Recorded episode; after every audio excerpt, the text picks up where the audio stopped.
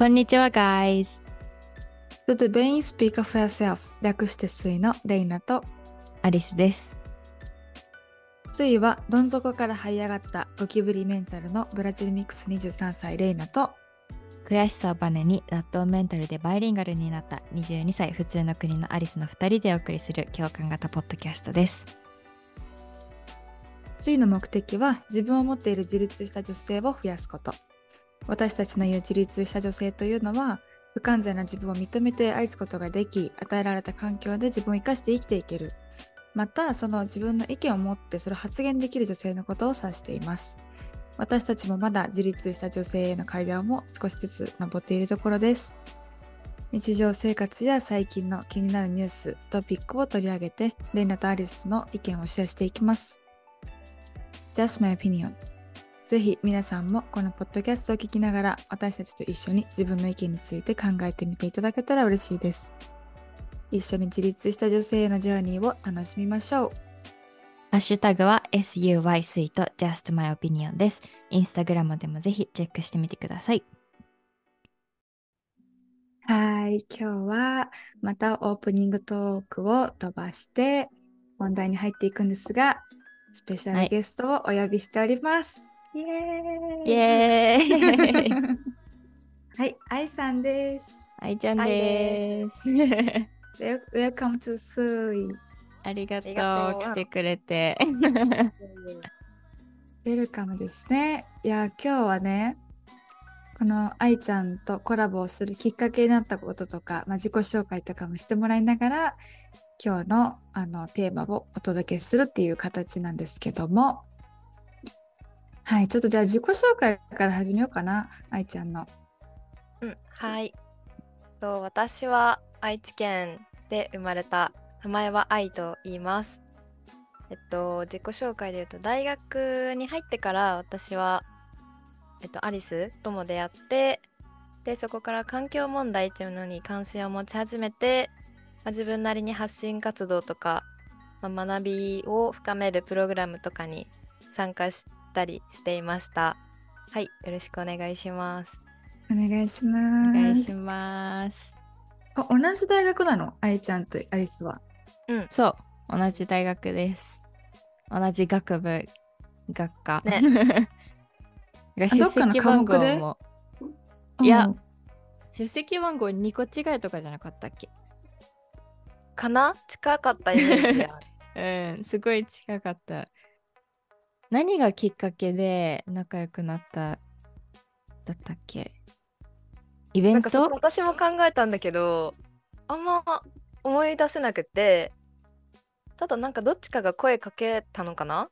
なんかうん。ファッションに興味があったりとかサステナブルに活動してるのをなお互い知って、でなんか一緒にファッションのありちゃんがやるイベントに私もサポーターとして名古屋でうん。うん。参加したりとか、あとは一緒に北海道に旅するときにね3人で旅したっていう思い出がありますそうだったね。北海道行ったんだよ。そうそうそう。うん懐かしいわ。ゴミ拾いとかしたよね。そうそうそうそう でねうんそううんいい ね。懐かしい。ね懐かしいそんな感じですかね。うん。えそうんうんじゃあ何年ぐらいもう友達なのかな？だから私たちがもう大学1年生の時から知り合ったよね途中くらいから、だからもうよ4年って言えばいいの？4年以上、うん4年半とかかな。おーうんうんおーおーおーうん。いや時なんか間経つの早いね。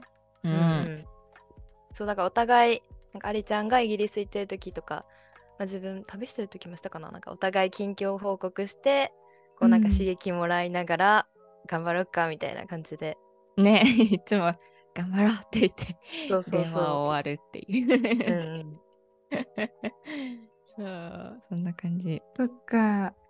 いや実はあの水が始まった2022年の12月とか2023年の1月頃に最初はコミュニティだったんだよね水がその時になんかトークデーって言ってうちらが勝手にテーマを決めてみんなで話すみたいな日があったんですけどその時にも来てくださいましたね愛ちゃん。あ、そうですね。回だったのかな？なんか多。分初回だったけど、セルフラブについてうんうんうんうん。だったかなって。うん。そうだからそれぶりだから私はえ9ヶ月ぶり？とかそんな感じですかねうん結構。オンライン越しだけ。ど。うんそっか。じゃあ今日このコラボしてくれるきっかけになったのってなんでだったっけ？え、それも、そあのー先週、何、モチベーション上げる電話を 2人でしてて、まあ、近況報告兼ねて、で、30分ぐらいしか話せなかったんだけど、もう愛ちゃん、電話するたびにいろんなこと、新しいこととかやってるし、もうみんなね、スイの視聴者の方も、すごいインスパイアというか刺激になると思ったから、お呼びしました。い はいらっしゃいませ。いらっしゃいませ。ということで。うん。まずなんか愛ちゃんが今までしてきたことなんか大ざ大雑把っていうなんていうの？大まかに？うんみんなにうんうんうん話してほしいと。そうだね。うん。うん、大雑把に話すと、大学、まあ、1年くらいから環境問題持ち始あ環境問題の中でも、まあ、ゴミ問題に興味持ち始めてこう学びの場だったりとかなんか市民の方が集まる学びの場とかに行き始めてでえっと、えーなんだっけあのー FFF Fridays for Future うん。名古屋に参加したりだとかから始まり環境記事だったりとか書く仕事とかあとはえー、と焼却場を見学してゴミの収集体験だったりとかをしたりであとは市民の、えっと、環境啓発のミュージカルに出たりとかっていう発信活動をしたりしていました。していました。で現在はえっと、ゼロ・ウェイスト・ジャパンっていう団体があるんですけどそこで SNS の運営のお仕事をしているのとあとは直近の大きな活動で言うとあの地域おこし協力隊ってご存知ですかね、まあそれの初めて聞いた。あ本当ですすか、もうなんか地域なんだよなと都市に住んでる方がこう地地方に行ってこう地域活性化みたいな取り組みをするプログラムがこう総務省で始まってるんですけど、まあそれの学生というかインターンっていう短い期間の仕事があってとそれで長野県の小布施町っていうところで昨年3ヶ月間えっと、インターンでゼロ・ウェイストのお仕事をしたっていうのが直近でうんすかね。はい。うーん。そうなんだ。あじゃあインターンをしててで今は SNS 運用とかの仕事みたいなその環境問題にそうですね関する。まだ大学生だもんね。そうなんですよ。休学を、そそうですね。休学1年半、計合計でしたので、はい、あと1年、まあ、半1年間あるかなっていう感じです。うん。なるほど。ちょっと私質問してもいいですか？なんか、はい。私だったら、まあ、特にやっぱファッションとかそのファッションがメインでサステナビリティとかに興味を持ってるんだけどでも愛ちゃんの話を聞いてると結構ゴミ問題がなんかうん中心になってる気がするんだけどなんかそれはななんかどこどこがきっかけとかなんかなんでそのゴミ問題とかになんかパッションがあるのか知りたいです。はい、そうですね。まあ、一番最初のきっかけはこれかなって思うのは大学に入ってからこう自分自身は、まあ、節約も兼ねてマイボトルマイ弁当みたいな感じの生活の中で、まあ、なんかふと周りを見渡すとなんかみんな机の上にペットボトルとかすごいプんラスチックの袋で、まあ、弁プラスチックの弁当でみたいなのをなんか何気なく、まあ、羨ましいなっていう一面もありつつえ待ってこれってなんか環境問題に関係あるんじゃないかなっていうのを多分なんかニュースとかをかうん。で知って、まあ、自分語とかがなんかすごくゴミに対して深まっていったっていうのがあるのとあとは1年生の春休みにあのインドネシアで環境問題を学ぶ、えっと、プログラムに参加した時にこう最終廃棄物処分場っていうもうゴミ山にゴミ山に登っ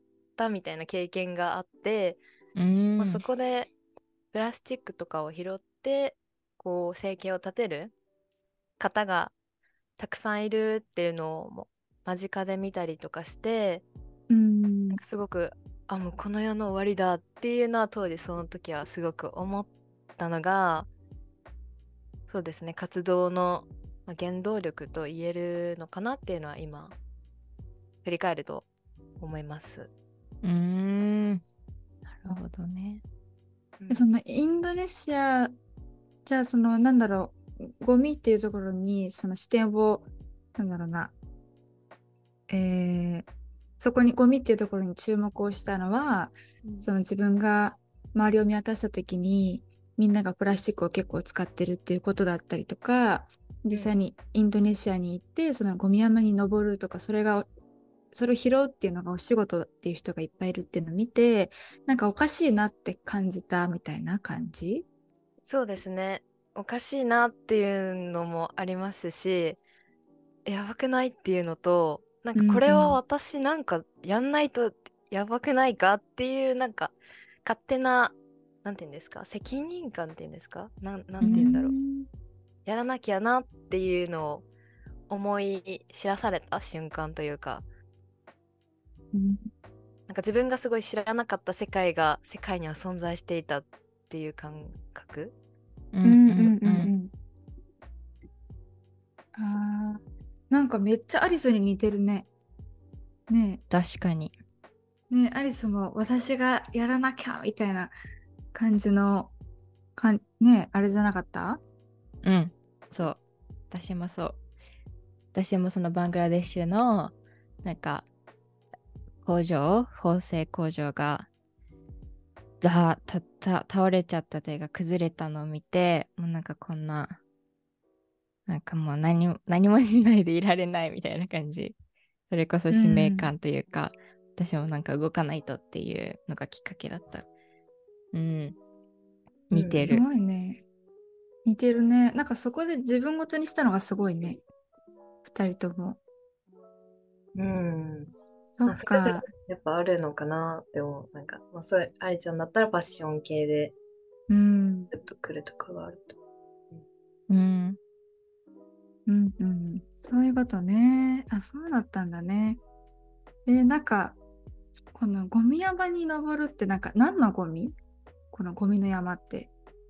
まあ、生活ゴミですね。一般廃棄物なので、こうし、町から、町のあの収集、ゴミ収集車で回収されたゴミが、こう、続々と来て、まあ、それを、こう、なんていうんですか、ショベルカーじゃなくて、こう、なんか、ガシャンってやって、グイーンって持ってって、バシャンって置く機械とかで、どんどん山にしていくみたいな。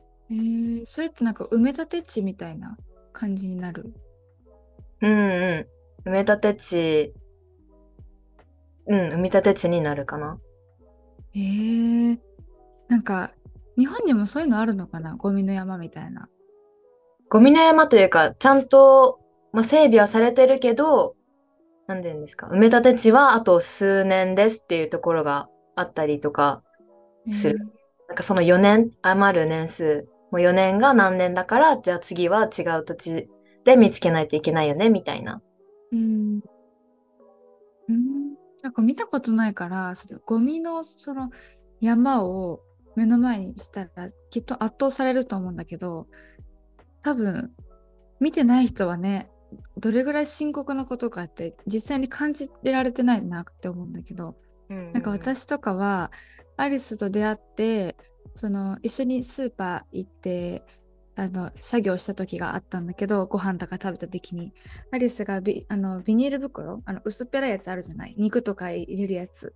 あれをもらわなかったんだよね。使わなかったんだよね。それを見た時にあこれもそっかプラスチックかみたいな。その時に初めてあそうやこれプラスチックかみたいな。なんかプラスチックが生活に溢れていることにそもそも気づいてなかったんだよね。うん、なんかアリスと出会ってなんかそこに問題視改めてするようになったしなんか小学校とかでいろいろね社会とか生活の授業でやったけどなんか小学校中学校の時はそれなりに活動したかもしれないけど高校とか大学行ったらなんかもうね何も気にせずにさ生活してたから多分私みたいに気づいてない人たちもいっぱいいるんじゃないかなって思って。うんうんすごいそんなこと覚えてたんだレイナ。覚えてるだよ。そうそう。結構衝撃的だったんだよね。あわそうかこのゴミ使わないのかみたいな。えでもレイナこれがなかったら生ゴミどこに捨てようかなとかいろいろ考えてたし、100円ショップとか、ま、今暮らしてて、まあ、結局使ってるけど生ゴミ捨てるようにね。でも生ゴミとプラスチック一緒に捨ててこのプラってちゃんと溶けるやつなのかな？とかなんか考えるきっかけになったかな。うん、うん、えちなみになんか愛愛ちゃんなんか生生ゴミとかってどうやって捨てるのがベスト？コンポストとかやっぱり。そうだね。なんか堆肥として使う先があるのであれば、まあ、コンポストっていう方法もあるしそれこそ私が長野県のその地域おこし協力隊のインターンで主に担当したのがキエロコンポストワークショップっていうのを実際実施したんだけど、うん、そのキエロっていうのはもう木箱その時はリンゴ箱、余った木箱をアップサイクルで活用してあのそこに木箱小さめのものがあるんだけどそれをこう折りたたみの板で蓋みたいなのを作るワークショップなんだけど、まあ、そこに土とかあ土を入れて、まあ、そこに生ゴミを入れます。で、まあちょっと油とか、まあ、水とかをを混ぜて、あとはもう太陽の光と、えっと、風通しと、があれば、こう分解する？消滅する？ものがあって、まあ、それはこう燃えるゴミで、うんと焼却しないっていう方法、うん、としてこう評価されてて、そう生ゴミを減らしたいけど堆肥とかその庭がないとかマンション暮らしの人とかはあのまずファーストステップとしてはすごくおすすめ。うん。えじゃあコンポストっていう単語の意味自体がその分解するみたいな意味？うんコンポスティングがねなんその言葉のなんか元というか意味。あ、うん、そうなんだ。土にその生ゴミを入れてなんかいろんな微生物が土に入れちゃう、うん、だから、分解されてそれが植物の肥料になる。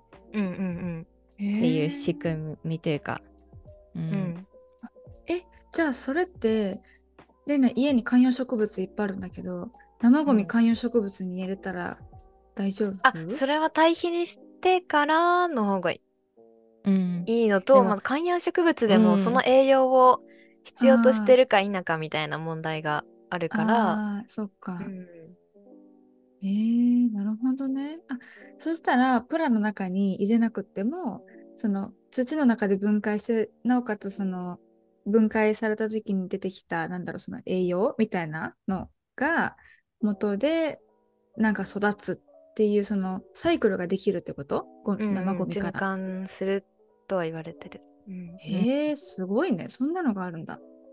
知らんかった。え、多分結構な人知らないんじゃないかな。レーナが無知なだけなのかな。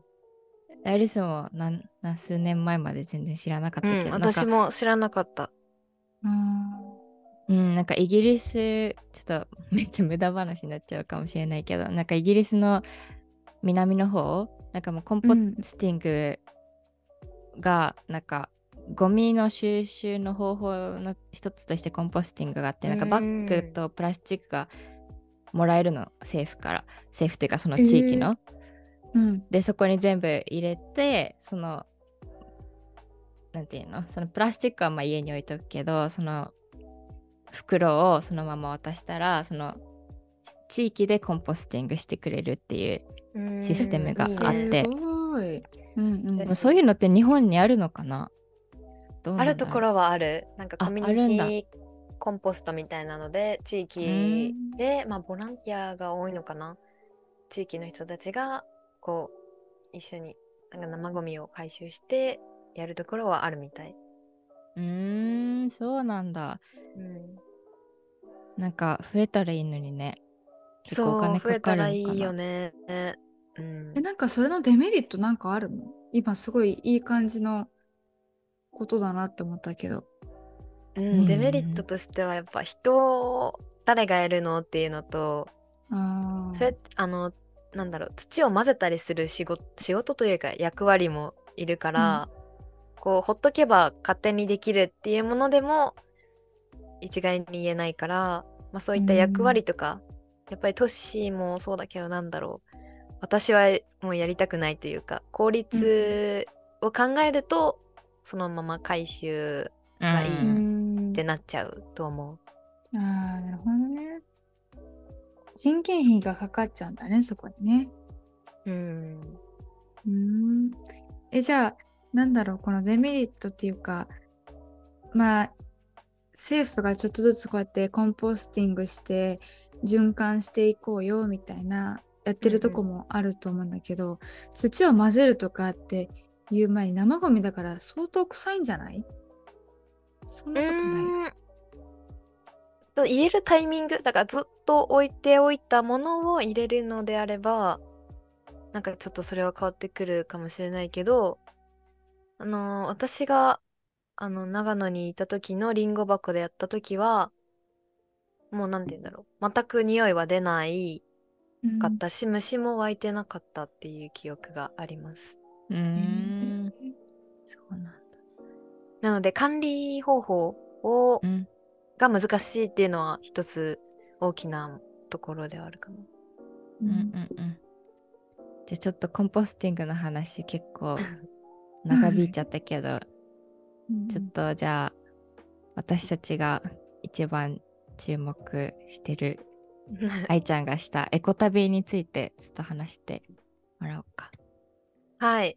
えっと、まあそもそもそもエコ旅って、まあ、人それぞれ定義があると思うんですけど、まあ、まず初めに旅の話で行くと、うんえっと、休学のタイミングで旅この旅をしたんですけど、えっと、コロナ禍に入りまして半年間、えっと、オンライン授業を受けた後に休学1年間っていう風に私はしたんですけど、まあ、その中で、まあ、そもそもしようって思ったきっかけとしてはこう世界一周にもともと行きたいっていう思いを持っていた中で、まあ、せ外には行けない。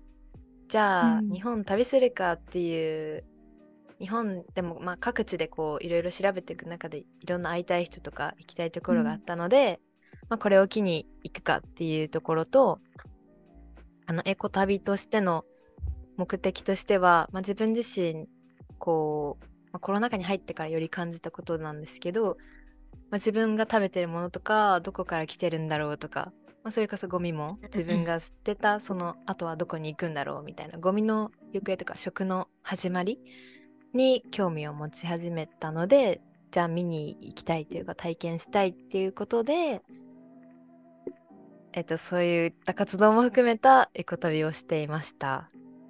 えー、でそれな、はい。何年のことですか？2020年の9月。ありちゃんと9月から旅始めたその最初が北海道旅。あー。2021だっけ ?2020 2021大学じゃないから。2021かな？うん。1か。20 21のなんか1月2月らへんでコロナひどくなったから、あじゃあ20の9月だと思いますうん、20の9月。うん20の9月か。うん20の9月から、うんうん、やばい、そんな前なんだ。うん。やばいね。そっかそっか、うん20の9月だ。うんうん。そうそうでまあエコ旅で、まあ、自分自身意識したこととしては、まあ、滞在先では、まあ、ホテルとかまあホテルはあまり使わなかったんですけど、まあ、ゲストハウスとか行った際にはアメニティ使わないでおこうとか、うんえっと交通手段に関しても、まあ、できるだけ、まあ、環境に優しいって言われてるものを使いたいなって思ったので、あのー最初愛知県から北海道に行く時に2泊3日のあの船を。挑戦してアリちゃんと合流したっていう思い出があって、うんうんうん。まあ、どの手段を使うのかってね。うん、そうそうそうそう、うん。でそう、まあ、だからそういった点で、まあ、自分自身が、まあ、エコなんじゃないかなって思う方法で旅をしたっていう感じですね。うーん。すごい。すごいね。これがエコ旅って言うんだね。具体的に。うん人それぞれうん そうだよね。人それぞれだもんね。具体的にどこに、え、もう上から下行ったの？それとも。えっとね、北海道に、そう、縦断の旅の予定だったんだけど、北海道が思いのほか4ヶ月っていう長い期間いて。そ。それこそ、そう、アリちゃんたちと旅して、そこから別れてから、あの、余市って、余る市って書いたところにある、エコビレッジっていうところがあって、まあそこでワークキャンプみたいなところに参加した後に、十勝で、十勝の農場で、三2ヶ月、インターンというか、お仕事、農業、農場でうん。お仕事をして、その後にレストランサステナブル意識の高めのえレストランで、あの、住み込みで、なんかウーフっていうのを話すと長くなるかな。ウーフっていううん。有機農家さんと、こう、旅人というか、なんかうをつなぐプログラムなんだけど、へーそこ、はそのバイト代とかではなくて住むところと食事を提供する代わりに働きますっていうプログラムがあって、うんまあそれに近い形でおいでみたいな感じおいでというか行きたいですっていう感じでマッチしたのでそこで働いて、一旦そこから家に帰るんですよ。一旦うん。愛知に帰って、そこから東北飛ばしの愛知から沖縄っていう感じですね。うん。うーん。愛知からじゃあど沖縄まで。えー、そっかそっか。そうだから途中自分名前が藍色の藍なんですけど藍染めの職人さんのところに住みあ住み込みというかお手伝いしに行ったりとかまあなんうんかお店に訪問したりとかっていうなんか自分がちょっとしたいことも踏まえつつあとは熊本のエコビレッジっていうところがあったのでエコビレッジにも滞在しつつあとは沖永良部島で菊農家さんでお仕事しつつ して沖永良部島？そう鹿児島の離島っていうのかな？島々の一つ。ん。そうでお仕事して沖縄を、まあ、縦断みたいになるのか。な沖縄上から下まで行って石垣島に行って最後黒島っていう牛よりん？人より牛が多い島って言われてる国に、まあ人とご縁があってそう行ってそこでスキスキューバダイビングをして帰ってきた感じです。すんごい。えそれすがトねトータルで、え、これ、いどれぐらい全部でいたんですか？エコエコ旅。うーん、トータルだと6、7ヶ月になるのかな ?6 ヶ月くらいかな？えーうん。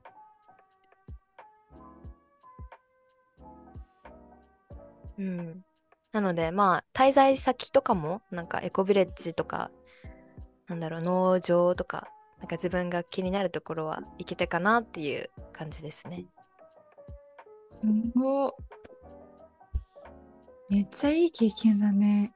う。うんーん。すごいね。なかなか人生変わるよね。うん。すごいなんかアリスも旅をしたけど、なんかちゃんと目的があるというか、エコ旅っていうだけでなんかね、うんなんか目標があってすごいいいよね。うん え、いいね。なんか、ちょっと、あの、あさってぐらいから私、オーストラリアに行くんですけど、全く目的ないので。そうじゃん。まあそれはそれで楽しそうっていう。なんかしてく、なんかしてくるね、いいこと。なんかいいことしてくる。なんかして。うん。そっか。えー、めっちゃ面白い。なんかこの、さっきのウーフーってやつは、なんかアリスがちょっと東京でやってたインターンみたいなやつあ、インターンかなんかあったよね。あれに似てる？似てるかも。私は普通にホステルで住み込みだったけど、いやなんかそれは宿暮らしってやつだったかな。宿暮らしっていう。あるね。それと似てるかな。宿暮らしっていうサイト？うん、企業みたいな宿暮らしっていうサイトを。使った。うん。へサイト？ー。そうなんだ。その宿、なんだろう、まあ、会社さんというか、そういうマッチングするあの団体というかのがあって、それの名前が仮暮らし。宿暮らし。あ宿暮らし。仮暮らしのありえっていう宿あ宿暮らし。うん、で、え、愛ちゃんのやつはウーフー、ウーフーですか？あ、そのレストランは、なんかウーフを使ったというよりかは、ウーフでやってるよっていう方に、がレストランのオーナーというか、レストランので働いてる方で、あ、じゃあ私、ウーフ気になってたんです、みたいな感じ。で。なんで、正式にウーフではないんですけど、うん。あウーフ的な感じでやってもらったっていうのがうんああるのと、あとは農場は、あのマイナビ農業だったかな。マイナビえでなんかインターンがあって、マイナビ農業かなそれでインターンとかなんかいろいろ短期というかうんうん。2週間以上とかで募集してたのに応募した記憶がありますね。うん。うん、こういう情報ってどこで入ってくるんだろうだってもう宿暮らしっていうそのなんだろうマッチングをしてることしてるところがあるってことすらレイナも知らなかったしアリスと話してその衣食、まあ、銃は自分でもん？違うか衣は自分で持ってくるね服とかね。食住の部分をあげるから代わりにあなたが働いてくださいっていうそのまあ物々交換じゃないけどそういう交換をしてそこに住めるってめちゃめちゃいい経験だなって思ってなんかお金のかからないねなんか旅の仕方だよね。うん。うんうん。結構やってる人いると思う。うん、どこで情報は世界に世界で、だからなんだろう。ワーホリとかもあるんだけどそうじゃなくてうんなんて言うんだろう。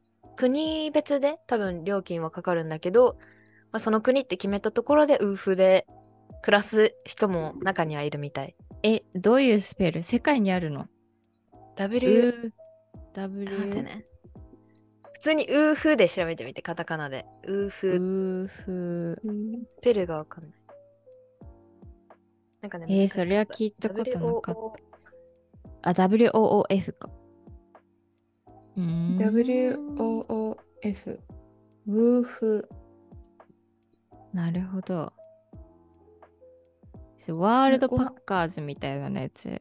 よくメルガ、メルマガあ、みたいな。WWOOF だ。あ、待って、違う。つつつうんう、うん WWOF。そうそうそう、それ。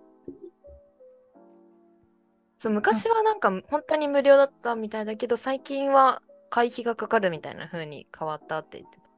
そうなんだ。うんじゃあまあでするそんだけで人ねできるなら、会費だけでさ、いろんな地域の有機農家の方とかとお世話になれるっていうか交流できるのはうん良さそうだよね、関心のある子は。うーん、えー世界にあるんだ。あ、オーガニックファームとかで。あ、そうそうそうそう、有機が農家さん？うーん。なるほどね。すごいね。これ聞いてる人もしかしたらこの後行動しちゃうかもね。ね。う、ん。この後行動してほしい。もし何か。ね、なんかねえ食困った時なんかウーフいいかもとか思ったり。なんか海外で旅してて、なんか経験はしたいけどちょっとおうんうん金があった時に、ねなんか交流もできるしなんかいいめなっちゃいい。うん。えー、面白い。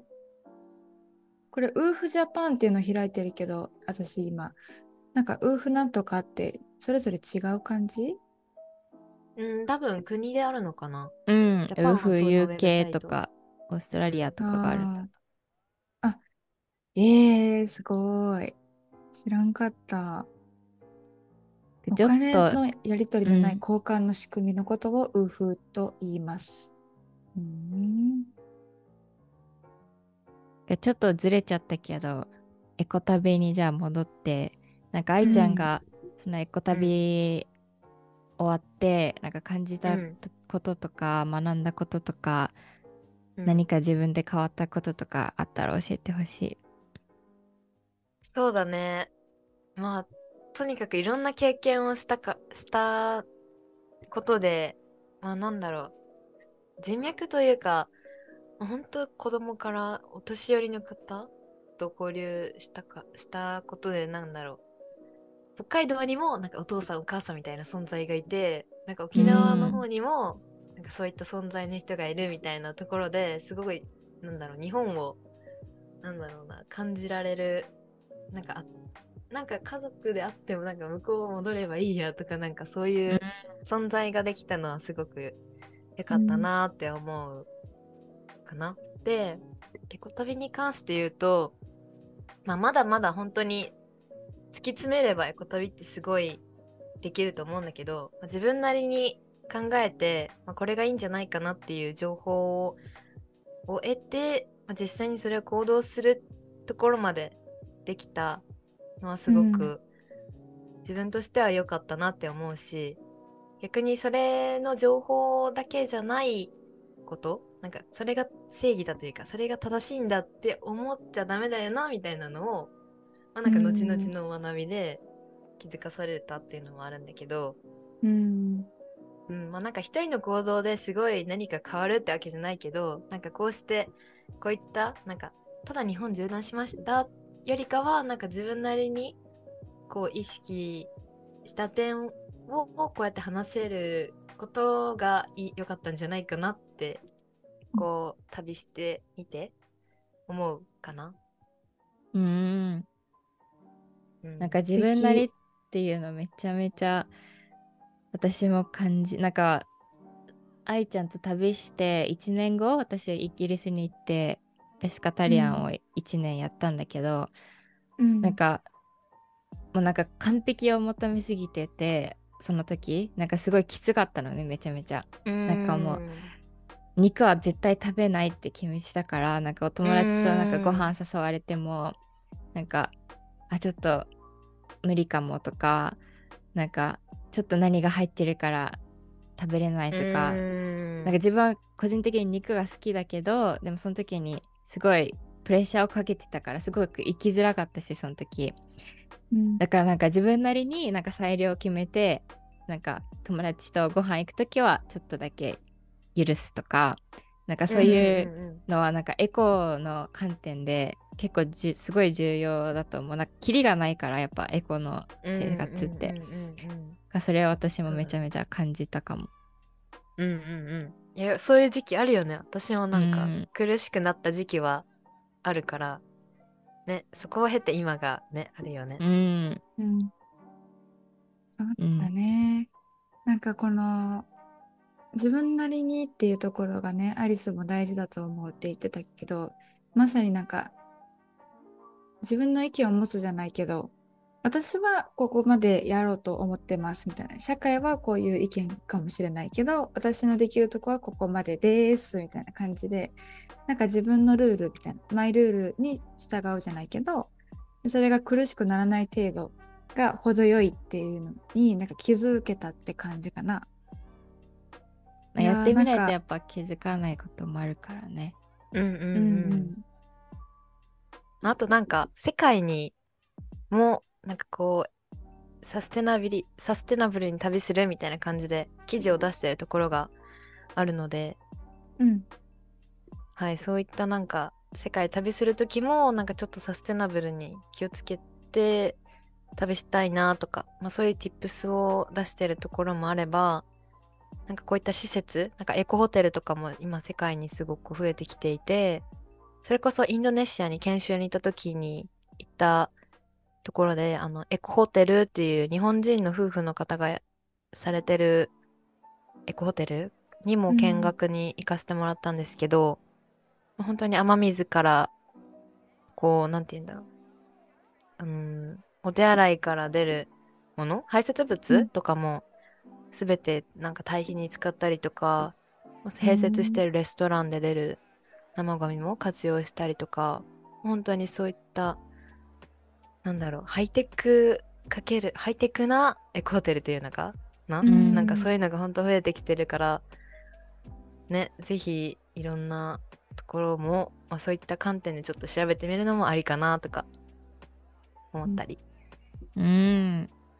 いやめっちゃ勉強になったな。なんか私すごい無知だったのでなんか全てが今日新しかったかも。結構いろいろ情報得たなって思うしきっと、今日聞いてた人たちは私と今同じ気持ちになってると思うんだけど なんか決してね今まで自分が気づかずに使ってたプラスチックこの生活が悪かったわけではなくてそのまあ知らなかったけどこれから自分のできる範囲でねなんか生ゴミを土に入れることはなんだっけ名前。えっ、とコンポスティングじゃなくてコンポスト。うんコンポスト。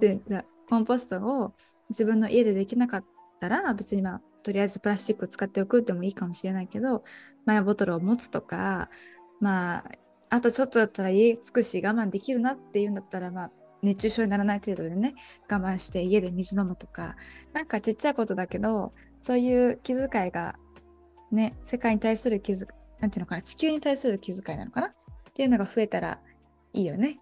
うんう、ん。そう思います。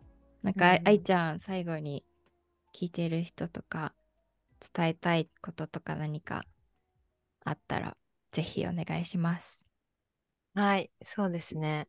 まあ、まずこういうふうに、なんか推で、こう、エコ旅というか、自分の環境活動とかについてシェアできたのはすごくありがとうございますっていうのとこ、ちらこそありがとうございます。いえいえ、そうですね。私自身環境活動は、まあ、これまでたくさんしてきて、してきた中で、まあ、意識してたのは、意識したというか、意識しだしたのは、こう、環境問題っていうふうに、こう、なんか数値的なところで、深刻なんだみたいな感じで、こう、だからもっとみんな変わってっていうような伝え方というか、捉え、自分自身捉えるんじゃなくて、なんかもっと楽しく、なんか幸せに、あの、こ自分の人生を歩むための選択肢として、うん、環境問題についてちょっと知ってもらうというか、なんか知るきっかけとか、うん、まあニュースとか見てても思うとは思うんですけど、まあなんか楽しく私自身は学んだりとか発信できたらいいなっていうふうに思ってます。素敵ありがとうございます。ありがとう、愛ちゃん。いえいえ、めちゃめちゃこちらこそありがとう。めっちゃよかった。うん。すごい感動ものじゃない？感動。逆になんかちょっと話大丈夫かな？いろいろなんか情報が。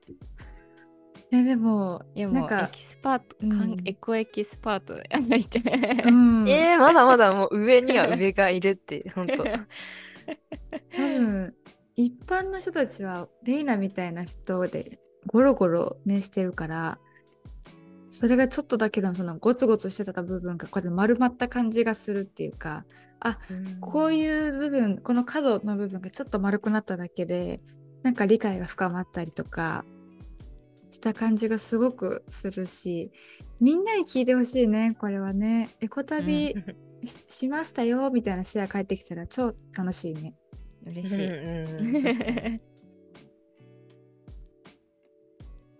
いやーうんよかったですね。